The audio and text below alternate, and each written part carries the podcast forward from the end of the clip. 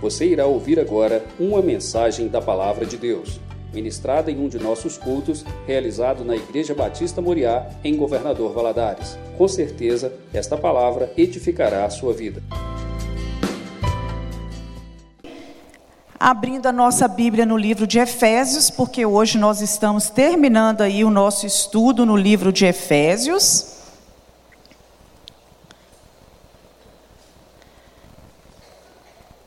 Nós já estudamos aí desde o primeiro capítulo, ponto a ponto. E hoje nós vamos terminar aí Efésios capítulo 6, os últimos versículos. Na aula passada foram falados sobre os deveres do marido, das esposas e dos servos, dos senhores, e hoje nós vamos falar sobre a armadura de Deus. Começa aí no versículo 10 e vai até o versículo 24, e eu gostaria muito que você acompanhasse essa leitura que diz assim: No demais, irmãos meus, fortalecei-vos no Senhor e na força do seu poder. Revesti-vos de toda a armadura de Deus, para que possais estar firmes contra as astutas ciladas do diabo porque não temos que lutar contra a carne e o sangue, mas sim contra os principados, contra as potestades, contra os príncipes das trevas deste século, contra as hostes espirituais da maldade nos lugares celestiais. Portanto, tomai toda a armadura de Deus para que possais resistir no dia mau e, havendo feito tudo, ficar firmes. Estais, pois, firmes, tendo cingidos os vossos lombos com a verdade e vestida a couraça da justiça, e calçados os pés nas, na preparação do evangelho da paz, tomando sobretudo o escudo da fé, com o qual podereis apagar todos os dardos inflamados do maligno. Tomai também o capacete da salvação e a espada do Espírito, que é a palavra de Deus, orando em todo o tempo, com toda oração e súplica no Espírito, e vigiando com toda perseverança e súplica por todos os santos. E por mim, para que me seja dada no abrir da minha boca a palavra com confiança para fazer notório o ministério do evangélico, do evangelho pelo qual sou embaixador em cadeias, para que possa falar dele livremente, como me convém falar. Ora, para que vós também possais saber dos meus negócios e o que eu faço, Tíquico, meu irmão amado, fiel ministro do Senhor, vos informará de tudo, o qual vos enviei para o mesmo fim, para que saibais do nosso estado, e ele console os vossos corações. Paz seja com os irmãos e amor com fé da parte de Deus Pai e da do Senhor Jesus Cristo. A graça seja com todos os que amam a nosso Senhor Jesus Cristo em sinceridade. Amém. Louvado seja Deus por essa palavra. Se nós abrirmos a nossa Bíblia lá em Tiago, vamos lá para Tiago, capítulo 4, versículo 7. Mantém sua Bíblia marcada aí em Efésios, porque nós vamos voltar aí várias vezes. Mas lá Tiago, capítulo 4, versículo 7, diz assim: Sujeitai-vos, pois, a Deus, resisti ao diabo. Vamos ler juntos? Sujeitai-vos, pois, a Deus, resistir ao e ele fugirá de vós, né? Então nós temos aí para complementar aquilo que foi dito. Porque é que nesse finalzinho do livro de Efésios, nessas últimas palavras, os crentes são alertados de uma batalha. Essa batalha é real, ela existe, né? Mas ela não é contra sangue e contra carne. Quer dizer, eu sou feita de carne, você também, e temos sangue. Então, aí retrata uma pessoa humana, um ser humano, querendo dizer que essa luta não é minha contra você, não é de você contra o seu esposo, não é contra as pessoas que te cercam. Essa luta é contra as forças demoníacas, contra o reino das trevas, que é organizada numa hierarquia que domina a humanidade. Então, Satanás, ele é o príncipe dessas forças que se levantam contra nós, né? Que, que vem né, contra a autoridade da igreja e também oprime a igreja. Ele se levanta contra a autoridade de Deus que é dada à igreja, que somos nós, cada um de nós, né? E ele vem oprimir, tentar oprimir a nossa gente. Então é contra esses poderes que nós somos alertados a lutar. E essa luta não é física, não é uma luta corporal, é uma luta espiritual.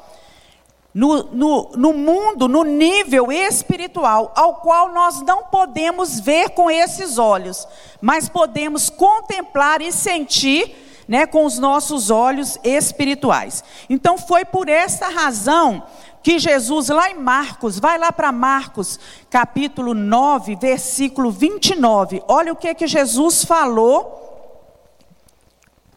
Marcos, capítulo 9, versículo 29, que diz o seguinte: E disse-lhes: esta casta não pode sair com coisa alguma, a não ser com jejum e oração, a não ser com oração e com jejum. Então Jesus falou isso, né? Que há uma, uma, uma casta de demônios que ela só sai se nós estivermos é, revestidos de armas espirituais. E ele cita aqui duas dessas armas, que é o jejum e a oração. Nós precisamos estar preparados para isso. Agora, nós sabemos que a igreja de Cristo é mais do que vencedora. Amém, meus irmãos? Nós somos vencedores. E essa vitória na peleja espiritual contra o diabo e contra as hostes que ele possui, ela é segura, ela é certa. Mas hoje, infelizmente, né? Nós vemos aí muitos pregadores ensinando que essa batalha espiritual, é, ensinando batalha espiritual baseada em revelações que estão totalmente fora das escrituras, dando inclusive nomes para demônios, né, nomes que a Bíblia não revela. Aquilo que Deus tinha que revelar, ele revelou aonde? na palavra, não é? Nomes esses que muitas vezes são ditados pelo próprio diabo, que é o pai da mentira. Ele é o pai da mentira. Então, muitos tipos de doutrinamento a respeito de batalha espiritual têm arrastado o povo de Deus para fora das escrituras e tem criado uma geração de crentes totalmente místicos, não é? supersticiosos, sem consciência doutrinária, facilmente enredados pelas sutilezas do inimigo. E nós precisamos tomar muito cuidado com isso. O nosso conflito não é com gente. A nossa luta não é com gente, mas é com demônios, nas regiões celestiais. As pessoas que estão ao nosso redor, elas são joguetes na mão do inimigo, elas são usadas pelo inimigo. O inimigo se apodera, muitas vezes, com possessão mesmo, outras vezes, né, com armadilhas, com sutilezas, e ele usa pessoas para lutar contra nós. Mas quem articula todos os conflitos para nos derrubar é o diabo. E ele aproveita a fraqueza da nossa carne, aproveita a corrupção do mundo que está ao nosso redor para nos seduzir, nos atrair para laços de morte. É assim que diz a palavra do Senhor. Então nós precisamos de toda a armadura de Deus. Você pode dizer para quem está do seu lado? Você precisa da armadura de Deus. Nós precisamos dessa armadura. Nós precisamos do poder do Espírito, precisamos de armas espirituais para destruir as fortalezas e anular sofismas que o inimigo lança contra a nossa vida. Essa batalha, ela começou lá no Jardim do Éden. Foi lá que ela começou, né? E ela vai se estendendo através dos séculos, de geração em geração, e vai até um fim determinado por Deus, sem dar trégua a cada um de nós, a qualquer ser humano. Ninguém, meus irmãos, nenhuma pessoa, né, está neutra, né, e tem é, é, e está isenta de viver essa guerra contra as forças espirituais da maldade. Todos nós cristãos enfrentamos essa batalha. Então não existe aí um acordo de paz nessa batalha com o diabo. Ele constantemente, ele quer derrubar aqueles que fazem parte do reino da luz. Ele luta contra nós. E existem dois perigos na igreja. Ah, eu trouxe esse esse slide né, falando: fortalecei-vos na fé para que possais suportar os dados inflamados do maligno. Então o diabo fica do outro lado, lançando sobre nós setas, dardos malignos. Aí ele lança setas, ele lança situações, ele, ele nos leva a ter pensamentos negativos, é, desespero, né, orgulho, mentira, maledicência, essas coisas todas, ele trabalha nessas situações. Agora, olha só os perigos. Um perigo é subestimar o inimigo, quer dizer, achar que ele não existe desconsiderar o poder dele, as armas que ele usa, os agentes e as estratégias que ele tem. Tem muita gente que pensa que o inimigo não existe, não é? Que ele não age nesse mundo, que é tudo coisa do homem. Isso é um perigo. O outro perigo é superestimar o inimigo. Então há também aqueles que falam tanto do poder do diabo, das armas do diabo, das estratégias que ele usa e subestima o poder de Deus. Nós fomos comprados e lavados por um alto preço, que foi o sangue de Jesus Cristo na cruz do Calvário. Não há nada mais poderoso do que isso. Muitos transferem para o diabo toda a responsabilidade pessoal. Você já viu casos assim? Tudo é o diabo, como se o homem fosse apenas uma vítima na situação. E nós não podemos confundir a ação do diabo com as obras da carne. Lá em, em, em Gálatas, né, capítulo 5, está listada as obras da carne. É, pecados que são oriundos da nossa própria natureza pecaminosa.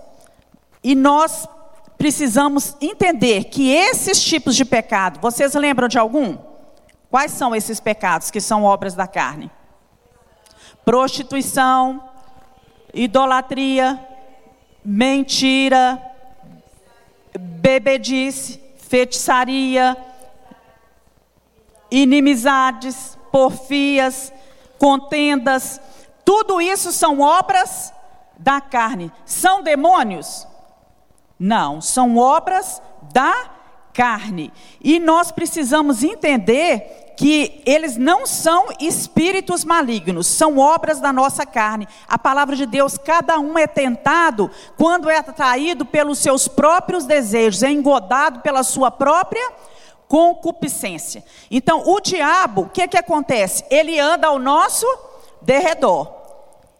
Né? Ele conhece você, não conhece? Deus te conhece, mas ele também não anda nos espreitando, nos vigiando? Então ele sabe das nossas tendências, ele sabe das nossas fraquezas. Ele vai lançar situações em favor de todas essas coisas, né? Em relação à lascívia, em relação à vingança, em relação à embriaguez, não é? Por exemplo, não tem o diabo da, de vício, né? Eu sou o demônio do vício, eu sou o demônio da embriaguez. Existe o que, meus irmãos? Uma obra da carne uma tendência, uma fraqueza que o diabo usa. E aí, a partir desse momento que ele usa essas obras da carne, né? Por exemplo, o adultério, a prostituição, a fornicação, a embriaguez, o vício, a inveja, né? A pessoa que começa a praticar esses pecados, ela dá ocasião para os espíritos malignos agir na sua vida certo? Uma vez que os espíritos malignos, eles podem, depois que a pessoa não é? Cedeu lugar à vontade pecaminosa, cedeu lugar aos pecados da carne, esses demônios eles podem influenciar as pessoas e escravizar as pessoas nesses pecados e em outros pecados. Então às vezes a gente vê muitas pessoas falar assim: Meu Deus, repreende o espírito de adultério, ou espírito de divórcio. Irmãos, tem um espírito de divórcio dentro dos nossos lares para a gente divorciar? Não, é dureza de coração. O que, que a Bíblia fala? Não, não quer perdoar, não quer andar mais uma milha, não é mesmo? Não quer tratar os problemas, não quer arrependimento, confissão de pecado, liberar perdão. Então é isso que está agindo dentro do nosso lar. Falta de é, é, é, obediência a Deus e a sua palavra, obras que precisam ser tratados. Nós não precisamos, Senhor, ficar dentro da nossa casa, repreende o espírito de adultério. Não vai mudar seus gestos, seus atos, suas atitudes, seu jeito de falar, de se comportar, para ver se esse demônio de divórcio vai sair de dentro da sua casa. Não vai. Entendeu? Você precisa tomar postura. E contra as obras da carne, só tem uma, uma receita: arrependimento confissão de pecados, mudança de vida, processo de santificação. Não é? Se você está, por exemplo, Senhor, repreende o demônio da embriaguez, repreende, repreende, repreende o demônio do vício. Ele não vai sair. Não é? Nós podemos pedir a Deus que impeça as ações dele, mas se a pessoa não se arrepender, não reconhecer que ele é um alcoólatra, que ele é um viciado, não confessar o seu pecado, não transformar a sua vida, não é? Deixar Deus agir e não, não é? Santificar a sua vida, ele vai continuar naquele processo. Precisa haver um agir e uma parte do homem, um fazer do homem. Ficou claro, meus irmãos? Não é? Repreende o diabo da fofoca. Se você não se arrepender dessa prática, não confessar o seu pecado, sou um fofoqueiro, meu Deus, me ajuda, não é? Fecha minha boca, não fechar a sua boca e procurar santificar a sua vida, você vai continuar sendo fofoqueiro. Porque nós precisamos de atitudes. Agora, o diabo sabe, muitas vezes, aquele ali gosta de fofoca. Né? Então ele vai criar o quê? Situações. Ah, aquele ali, aquele homem ali, é, ele gosta de mulher. Né? Ele tem tendência para esse lado. Então ele vai criar situações. Né? Aí que entra aquele negócio. Você passa, dá a primeira olhada, vai embora. Né? Mas se você já na segunda vez já permanecer olhar, mesma coisa com as mulheres. Então nós precisamos entender isso, né? Nem subestimar nem superestimar os inimigos, porque infelizmente nós temos visto muitos crentes vivendo acuados, com medo e vendo demônios em todos os lugares. Tudo é o demônio, sem assumir sua responsabilidade pessoal. E agora nós vamos conhecer aí esse nosso inimigo, é o inimigo que a gente enfrenta. Esse é o primeiro passo para alcançar vitória nessa guerra espiritual. E Paulo, ele nos dá uma descrição completa dessas forças organizadas. Olha aí Efésios capítulo 6, versículo 12, que diz assim: Não temos que lutar contra a carne e o sangue, mas contra os principados, contra as potestades, contra os, os príncipes das trevas deste século, contra as hostes espirituais das maldades nos lugares celestiais. Então, é sempre bom a gente recordar, olha só, o diabo ele não é onipotente, ele não é onipresente e ele não é onisciente. Esses atributos pertencem somente a quem? A Deus. Então o diabo ele não está em todos os lugares. O que, é que ele faz? Ele dá ordem aos outros demônios, aos seus anjos, para que estejam espalhados ao redor da terra. Né? No reino das trevas existe quem manda e quem obedece. Então, diabo, o, o, o diabo e os seus demônios, eles passeiam pela terra. Vocês lembram lá no caso de Jó? Deus perguntou: de onde vem? O que, é que o diabo respondeu? De rodear a terra, de passear pela terra. Então, eles estão aí, certo? Eles estão aí. Mas se existir um, um demônio, por exemplo, aqui presente neste lugar, o demônio que está lá fora, ele já é outro demônio, certo? Outro demônio, outro agente de, de Satanás. E nós precisamos entender que no reino das trevas existe uma organização, uma estratificação de serviço. Né? Por isso que ele fala aqui: principados, potestades, os príncipes deste mundo, né? os exércitos espirituais da maldade. Então ele tem métodos e tem estratégias diferentes para cada pessoa, porque ele também conhece cada pessoa. Ele anda rodeando pela terra. A palavra de Deus diz que o diabo, nosso adversário, ele anda ao derredor, rugindo como um leão, buscando a quem ele possa tragar. E ele só pode tragar no momento em que nós abrimos brechas e damos lugar a essas obras da carne, certo? Então, olha só, é, a primeira característica que nós vamos falar aí é astúcia. Lá em Gênesis 3, capítulo 1, fala o que, meus irmãos? Que a serpente, a mais sagaz de todos os animais selváticos que Deus tinha feito. Então, o diabo, ele é sagaz, ele é astuto.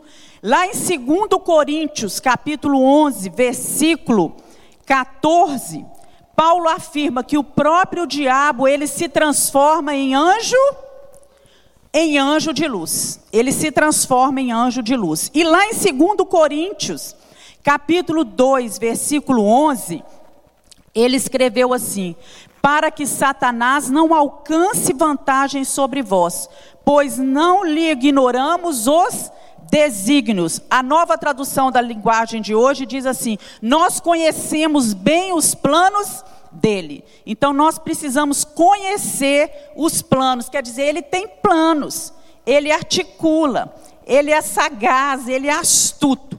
Então as ciladas do diabo, elas têm muitas formas. Mas o maior êxito em astúcia é quando ele consegue persuadir as pessoas de que ele não existe. Quando ele consegue fazer isso, né, negar a sua existência, nos expõe ainda mais às suas sutilezas. Então ele age dissimuladamente, ele se disfarça, ele se transfigura, não é? E ele usa muitas máscaras. Tem máscaras com voz mansa, né, ele tenta enganar as pessoas, leva as pessoas a duvidar da palavra de Deus e também age como um leão, muitas vezes, rugindo, buscando a quem possa tragar. Então, Pedro, abre sua Bíblia lá em 1 Pedro, capítulo 5, 8, nós vamos ler juntos esse versículo.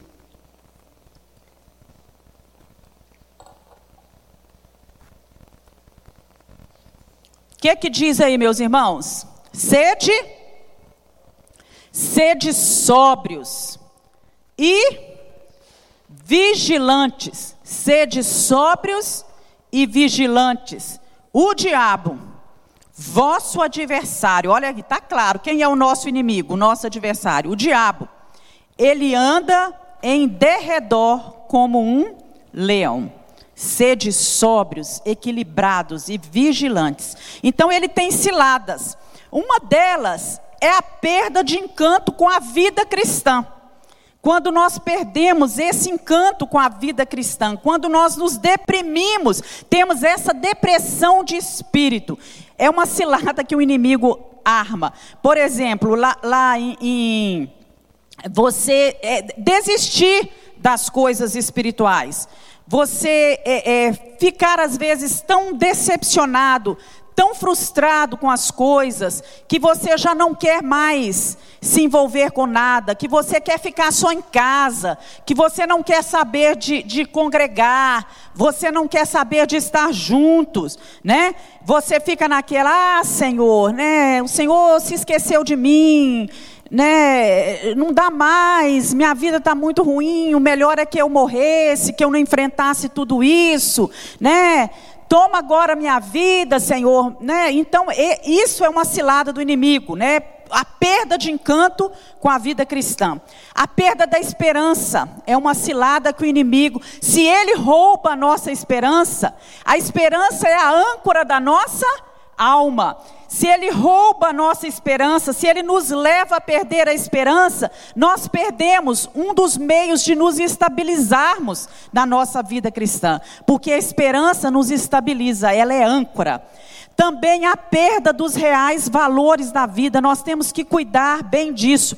Lá em Lucas 10, 40, 42, relata muito bem, né, essa história é, Marta andava distraída com os serviços e aproximando-se de Jesus, ela falou assim: Senhor, é, o Senhor não se incomoda da minha irmã deixar eu servir só? Né? E Jesus respondeu, disse: Marta, Marta, porque você está ansiosa, fadigada com muitas coisas, uma só é necessária. Né? Maria escolheu a boa parte. Você está aí ansiosa, você perdeu os seus valores, você está achando que o arrumar a casa, de que montar uma boa mesa é mais importante do que estar aos pés do Salvador. Perda de princípios, e não é assim. E o diabo cria situações para que a gente perca os nossos valores principais, para que a gente mude a ordem, certo? Outra coisa é a perda de objetivos, perdermos os nossos objetivos, também perdermos a nossa energia física. Você já reparou que quando você está muito cansado fisicamente, muito esgotado, estafado, o seu interior se abate? Não é? E assim vice-versa, não é? Outro ponto é perder o sentido de comunhão e respeito, principalmente dentro do lar discórdia na família. Lá em Amós capítulo 3, versículo 3, diz assim: andarão dois juntos se não estiverem de acordo. E muitos lares, muitas famílias têm caído nessa cilada do inimigo. Não andam mais os dois juntos porque não há mais acordo certo? Então, uma discórdia familiar. Isso é uma cilada do inimigo. Agora, meus irmãos, nós só vamos poder lutar contra isso quando nós abrirmos os nossos olhos espirituais e enxergarmos que isso é uma luta na região celestial. Não é? é uma cilada do inimigo. A discórdia entrou dentro do nosso lar. E nós estamos permitindo que ela tome lugar ali. E nós precisamos pedir a Deus que nos faça novamente andar em acordo, andar juntos, né? Outra cilada que ele arma é a perda da unidade do espírito, principalmente dentro da igreja, divisão dentro da igreja, né? É, 1 Coríntios, vai lá para 1 Coríntios, capítulo 1, versículo 10 e 11, que diz o seguinte: Rogo-vos, porém, irmãos meus, pelo nome do nosso Senhor Jesus Cristo, que digais todos uma mesma coisa, e que não haja entre vós dissensões. Antes sejais unidos em um mesmo pensamento, em um mesmo parecer. Porque a respeito de vós, irmãos meus, me foi comunicado pelos da família de Cloé que há contendas entre vós. Então, essa divisão na igreja, essa contenda dentro da igreja, não é? Essa perda da unidade do espírito é uma cilada armada pelo inimigo. Ele fica espreitando e ele cria situações para que isso aconteça. Outra característica é poder. O diabo também tem poder, né? Principados e potestades. Então, ele pôde oferecer a Jesus, você vai se lembrar disso. Ele falou com Jesus: Olha, é, eu posso dar a você todos os reinos do mundo. Todos os reinos do mundo. É, e Jesus chamou ele, aqui nesse texto mesmo que nós lemos, de príncipe deste mundo. Não é? Lá em João, capítulo 12, 31, diz assim: Agora é o juízo deste mundo. Agora será expulso o príncipe deste mundo. Então ele tem poder. Ele pode fazer as coisas, não é? E lá em João também, ele fala assim: o mundo inteiro jaz no maligno, quer dizer, o mundo se estabeleceu sobre, os, sobre o maligno. Ele tem poder nesse mundo. E ele tem poder de argumentação, porque com o poder dele de argumentação, ele fez o quê? Ele derrubou Adão e Eva, lá no paraíso. não é? Ele tem poder de tentação. Ele tentou Ananias e Safira, não foi isso? A falar é, é, a mentira, aquilo já estava no coração dele, mas também veio a parte que o inimigo fez, né? o inimigo arquitetando os planos. E ele tem poder de possessão. Em alguns textos na Bíblia, principalmente lá em Marcos 9, 28, nós vemos um, um jovem possesso que se lançava no fogo. Então ele tem poder de possessão. Ele não tem poder de possessão naquele que é lavado e remido no sangue de Jesus. Mas na vida daqueles que estão afastados de Jesus, ele tem poder sim. Outra característica dele, opa, é a maldade. Forças espirituais da maldade. O que é que diz João 10, 10? O ladrão vem matar, roubar e destruir. John Stott comenta, olha só o comentário dele.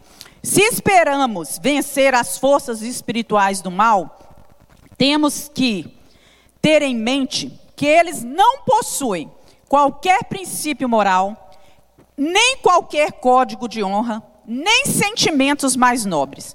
Eles são totalmente inescrupulosos, sem qualquer pudor e nem vergonha. Só maldade, maldade e maldade.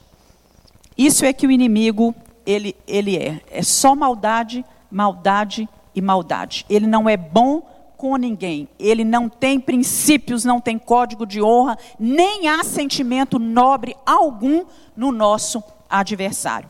Ele também é invisível não é?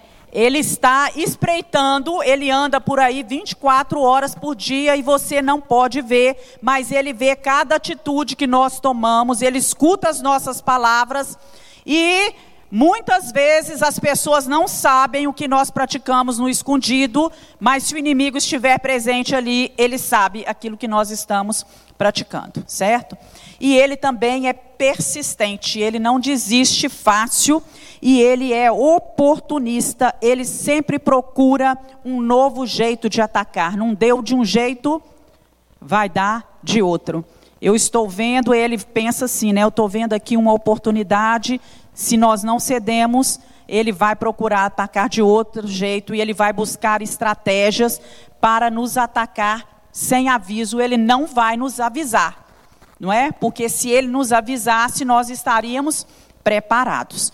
E também nós podemos ver aqui, né, eu trouxe para a gente aqui alguns pontos. Olha, Satanás mente e é o pai da mentira.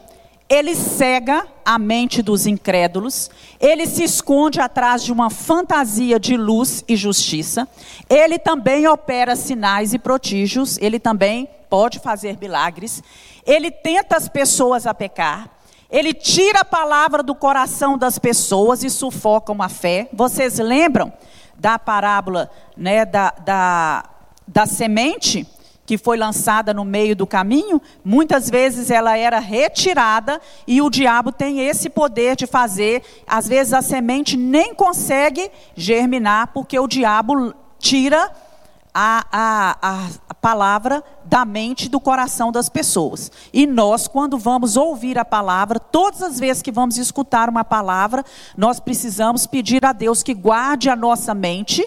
É? Por isso nós oramos sempre quando a palavra é ministrada e pedimos a Deus que essa palavra ela, ela possa germinar na nossa mente, no nosso coração e que ela não seja roubada de nós. E muitas vezes estamos distraídos e o inimigo rouba essa palavra do coração. Satanás pode causar doenças e enfermidades. Todas as enfermidades e doenças são obras do diabo, meus irmãos? Não, mas ele pode causar doenças? Pode. Ele luta contra os planos dos missionários. Ele deseja que a palavra de Deus se estenda?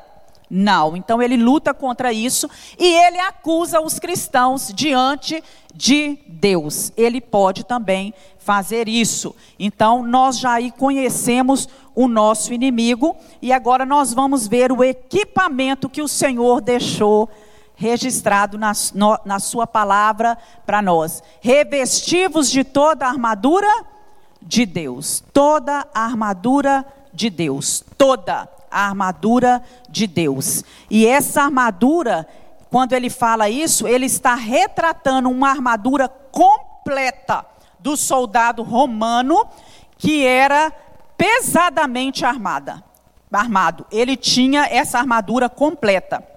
Então a lição é que esse equipamento ele é feito e ele é fornecido pelo nosso Deus. É Deus quem te fornece essas essas armas espirituais. Então nós temos que vestir essa armadura. Fala para quem está do seu lado, você precisa muito dessa armadura. Nós precisamos, meus irmãos, dessa armadura.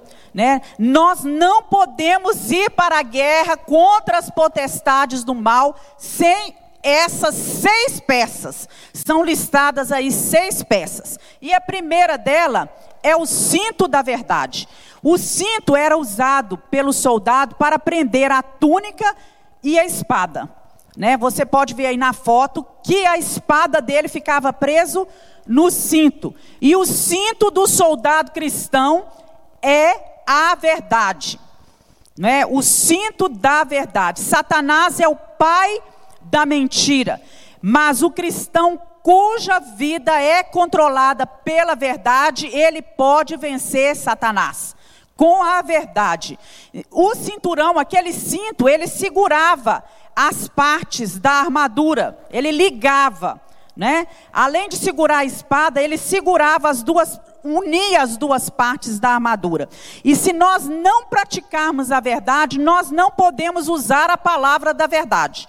Então nós precisamos lembrar que ser enganador, cair em hipocrisia, falar mentiras, apelar para intrigas e complôs é fazer o jogo do diabo e nós não vamos conseguir né, vencê-lo usando as regras né, que ele mesmo estabelece para as suas lutas. Nós precisamos estar com o cinto da verdade. Outra arma que é colocada para nós é a couraça da justiça. Você olhando para isso aí, você vê assim que era praticamente impossível qualquer coisa penetrar nessa armadura.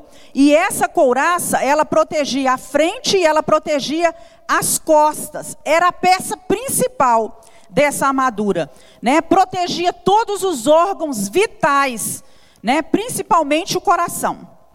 Estava protegendo ali o coração. Então, na teologia de Paulo, o que ele está querendo dizer para nós é que ninguém tem justiça própria, mas apenas a justiça que vem de quem? De Deus, de Cristo, de Jesus Cristo. Ele é a nossa justiça. Lá em 1 Coríntios, capítulo 1, versículo 30, diz assim: Mas vós sois dele, em Jesus Cristo, o qual para nós foi feito por Deus sabedoria e justiça, e santificação e redenção. Lá em 2 Coríntios 5, 21, fala assim: aquele que não conheceu o pecado, o fez pecado por nós, para que nele fôssemos feitos justiça de Deus. Então, nós também somos justificados pela fé em Cristo Jesus, né? Lá em Romanos diz assim, capítulo 5, versículo 1, tendo sido pois justificados pela fé, temos paz com Deus em Cristo Jesus. Então, nós precisamos ter fome e sede de justiça. E isso faz parte do caráter do cristão. O cristão precisa ter fome e sede de justiça. E assim sendo, a justiça de Deus, como a integridade de caráter, a vida santa, a retidão moral, é, tudo isso faz parte dessa couraça que nos protege, né? Juntos com isso tudo, né? Com valores morais, com um caráter íntegro, com retidão, nós criamos uma força que o inimigo não pode penetrar. Os pés têm que estar calçado com o evangelho da paz, com essa sandália, né? Paulo, quando ele fala disso, ele tinha em mente esse tipo de sandália que se chamava caliga era, ela era usada, era feita de couro, deixava os dedos aí, né, livres, a sola dela era toda cravejada e era ela era fixa nos calcanhares e aí no meio da perna com tiras de couro. Ela equipava os soldados para quando eles iam fazer longas caminhadas para tomar posição firmemente, para aguentar andar e evitar que os pés deles, deslizassem. Meus irmãos, nós precisamos estar calçados com uma sandália dessa que nos ajuda, porque na vida nós não vamos ter que passar por muitos lugares pedregosos, às vezes escorregadios. Às vezes vamos ter que dar saltos, né? E quando saltarmos, nós temos que ter o quê? Algo que nos prenda ao chão. É? Então nós precisamos calçar sandálias, né, como essas, é, como essa caliga, que vai evitar que o nosso pé deslize, que vai nos ajudar na longa marcha e trajetória que nós temos pela frente. Você sabe quanto tempo você vai é, é, prosseguir nessa trajetória aqui na sua vida? Você não sabe, né? Mas cada um já tem aí um, um, um número de anos, não é assim, seu Mário? Graças a Deus que a sua trajetória está indo bem, né? Está lutando. Mas precisa da caliga, né, irmão Mário? Precisa dessa caliga. Agora, ela, essa também, ela, ela nos lembra que para a gente ficar firme, de pé, na luta, nós precisamos calçar os nossos pés com o evangelho da paz. Querendo dizer que nós precisamos ser ágeis em proclamar o Evangelho, que é para isso que nós fomos chamados. Então nós calçamos essa sandália e levamos esse Evangelho, essa palavra de Deus, não nos envergonhamos dele, não e não envergonhamos o Evangelho, porque nós estamos calçados com essa sandália que nos dá segurança que nos ajuda a não deslizar na vida e não cair muitas vezes. Então nós precisamos proclamar esse evangelho da paz.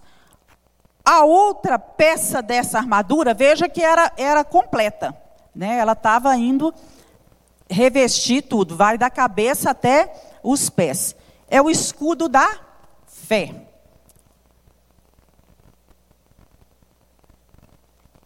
O escudo do soldado romano, ele era um escudo longo, retangular, comprido. Né? Segundo alguns estudiosos, ele chegava a ter 75 centímetros por 1,60m de, de altura. Então, quando o soldado estava lá, por mais alto que ele fosse, quando ele abaixava um pouco, ele estava completamente protegido. Não é? Então, ele era feito de madeira, coberto de couro, certo? E cobria todo o corpo, né? Cobria ele inteiramente. E ele servia para quê? Para parar as lanças e as flechas incendiárias. Porque naquela época os soldados romanos lutavam assim, com lanças e com flechas incendiárias. Então o diabo, ele lança dardos de fogo na nossa mente. Não é assim, irmãos? Mentira, pensamentos blasfemos, pensamentos de vingança, dúvida, não é? E nós só vamos nos proteger contra esses dardos se nós estivermos o escudo da fé. O dardo pode até vir, mas ele vai ser parado pelo escudo da fé. Muitas vezes ele lança, né, é, é flechas, lanças, e às vezes nós deixamos essas lanças entrar em nós, né?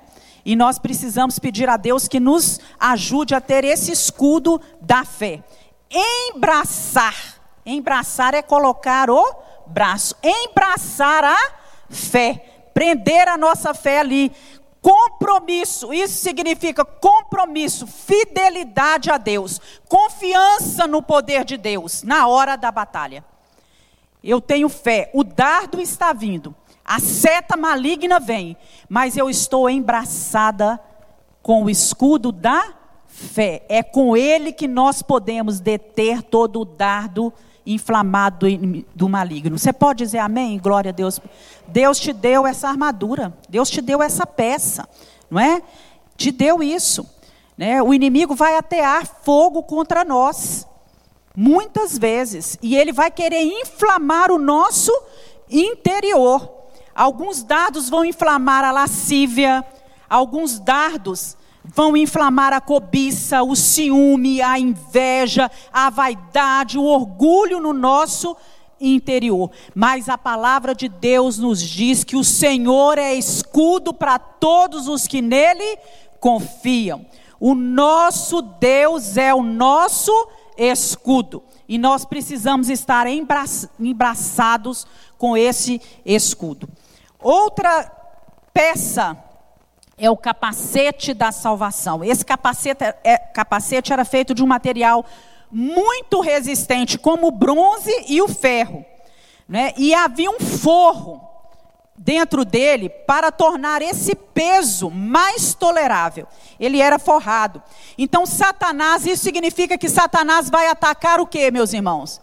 A nossa mente né? E essa peça fala de uma mente controlada pelo Espírito de Deus. Né? Então, quando o Senhor controla nossa mente, Satanás não pode nos levar a fracassar. Você pode dizer glória a Deus?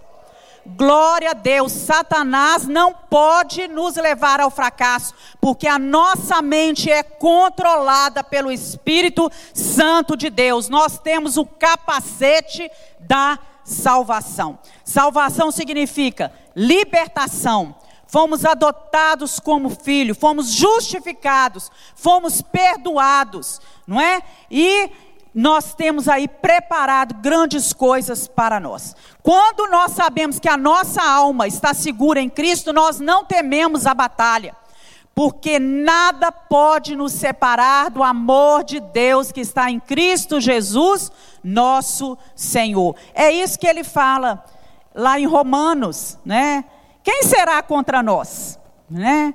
nem perigo, nem espada, né, nem qualquer outra criatura, nem anjos, nem principados, nem forças potestades, nem forças da maldade, porque a nossa mente, ela está guardada a partir do momento que nós aceitamos Jesus Cristo como nosso Senhor e Salvador, que nós somos salvos, nós precisamos desse capacete da salvação proteger a nossa mente. E muitos estão descuidados, deixando setas malignas entrar na sua mente.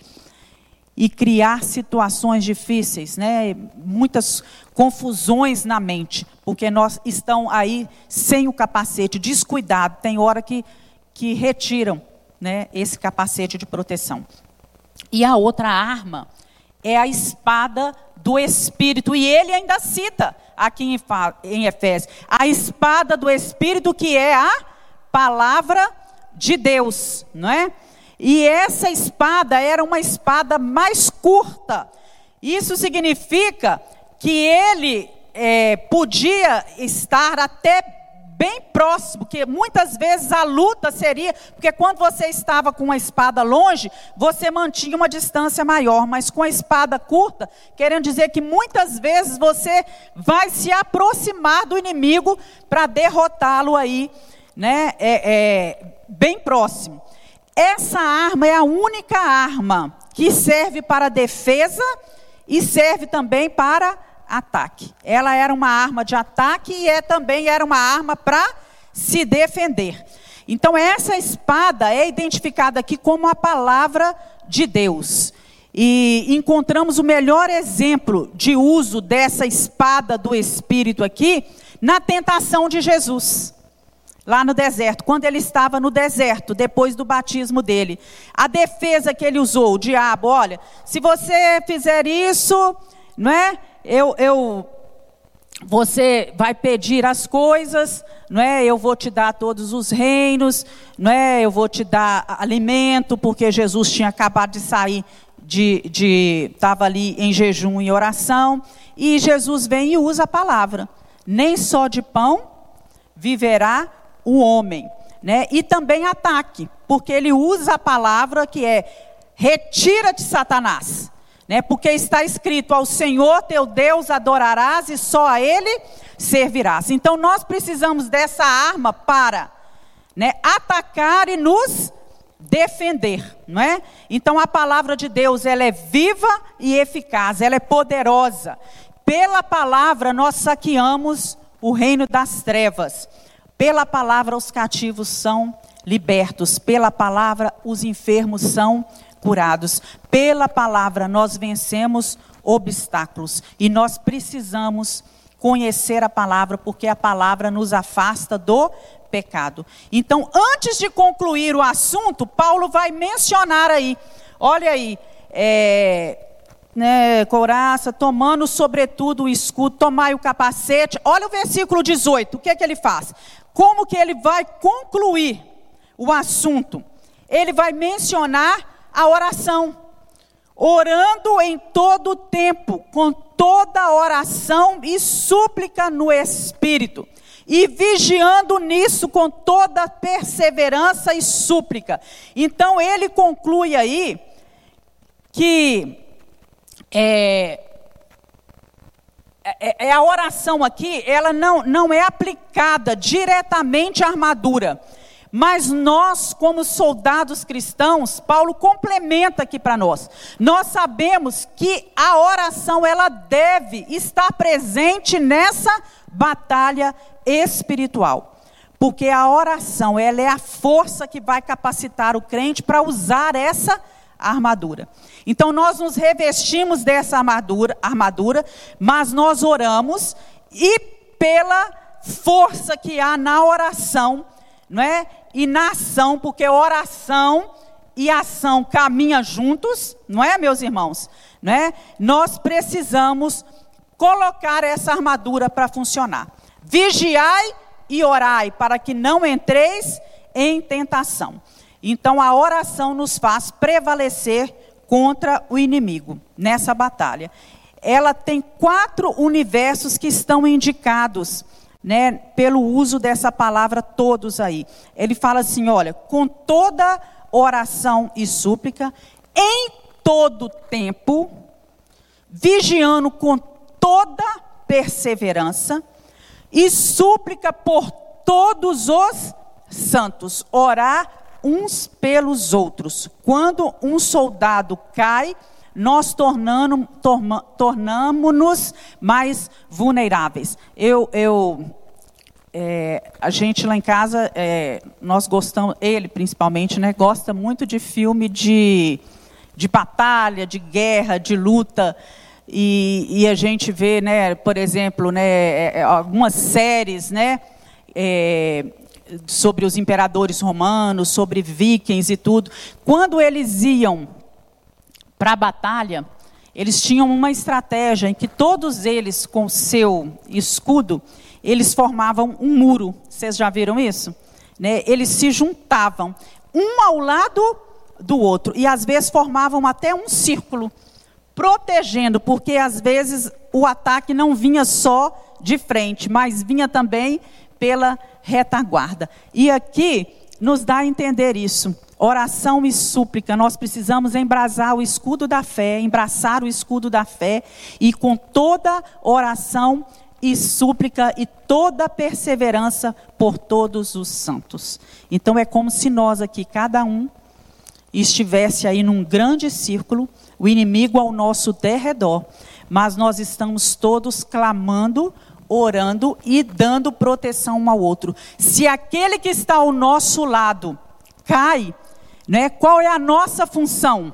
Né? Nós vamos proteger aquele que está caído. Né? Os outros continuam ali, se aproximam mais ainda, até que aquele que está no chão tenha condição de se reerguer, seja tratado, seja curado. Não é porque ele foi atingido, às vezes, por uma seta do inimigo, que nós vamos tirar ele do circo, vamos jogar ele lá para fora. Não era assim. Né? Eles fechavam o círculo até que o outro tivesse condição de lutar, ou então saísse dali, fosse recolhido por alguns. Não era assim?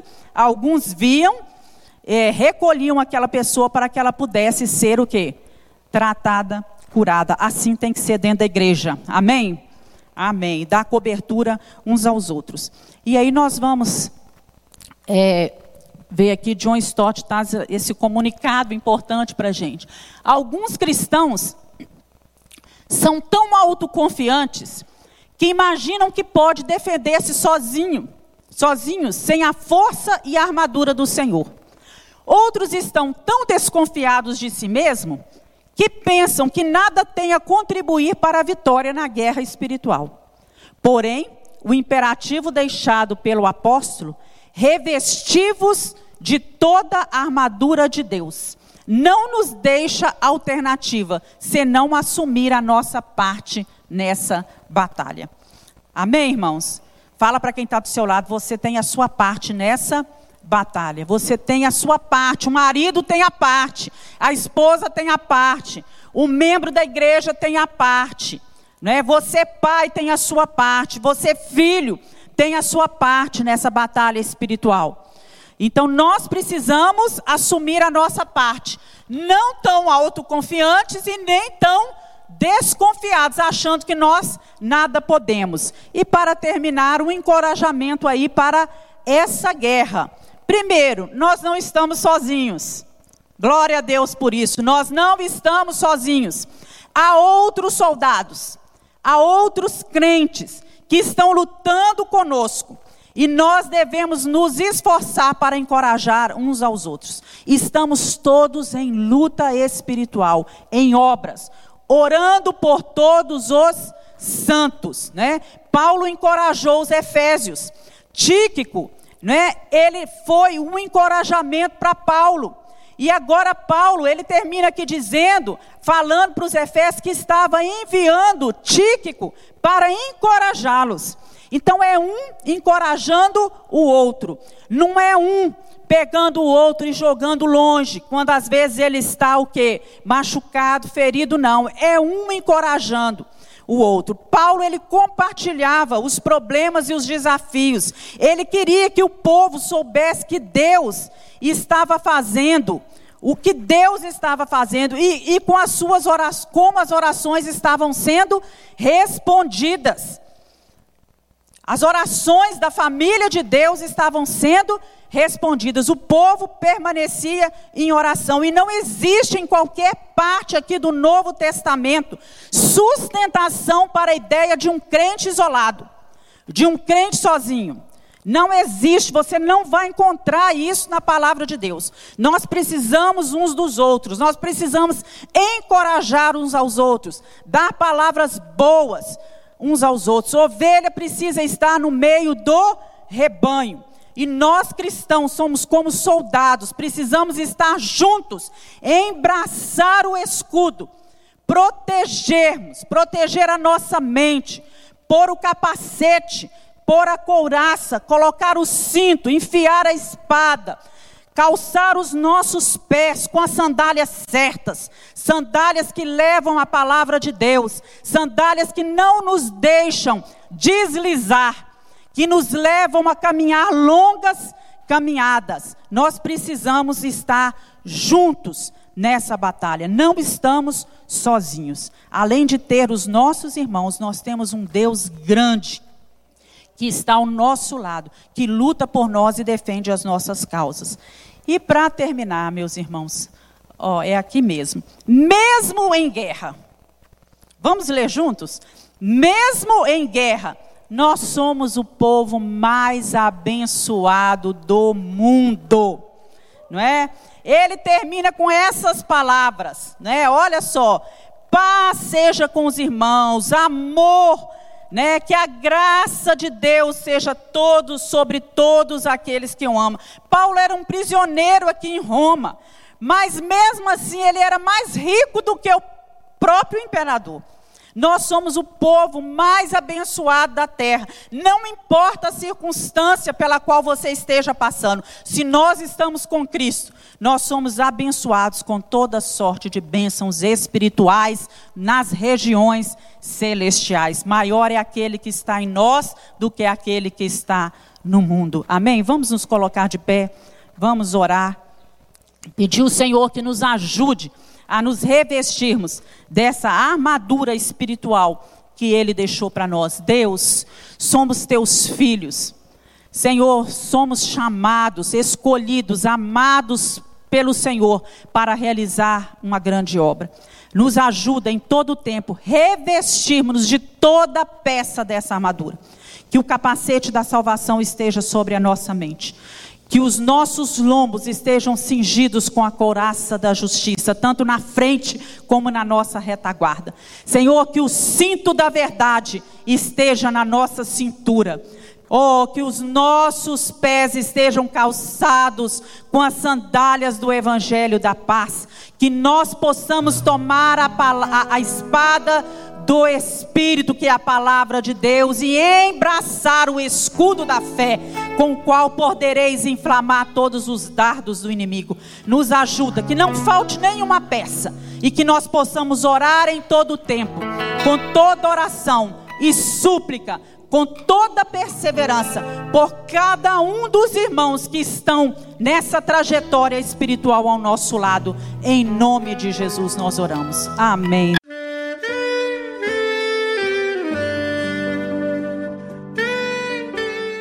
Querido amigo, Deus se interessa por você. Ele conhece as circunstâncias atuais da sua vida. Não hesite em buscá-lo. Em Jeremias 33, versículo 3, ele nos diz: Clama a mim e responder-te-ei, e anunciar-te-ei coisas grandes e ocultas que não sabes. Esperamos que a mensagem ouvida tenha falado ao seu coração e que você e sua família sejam abençoados pelo Senhor Jesus.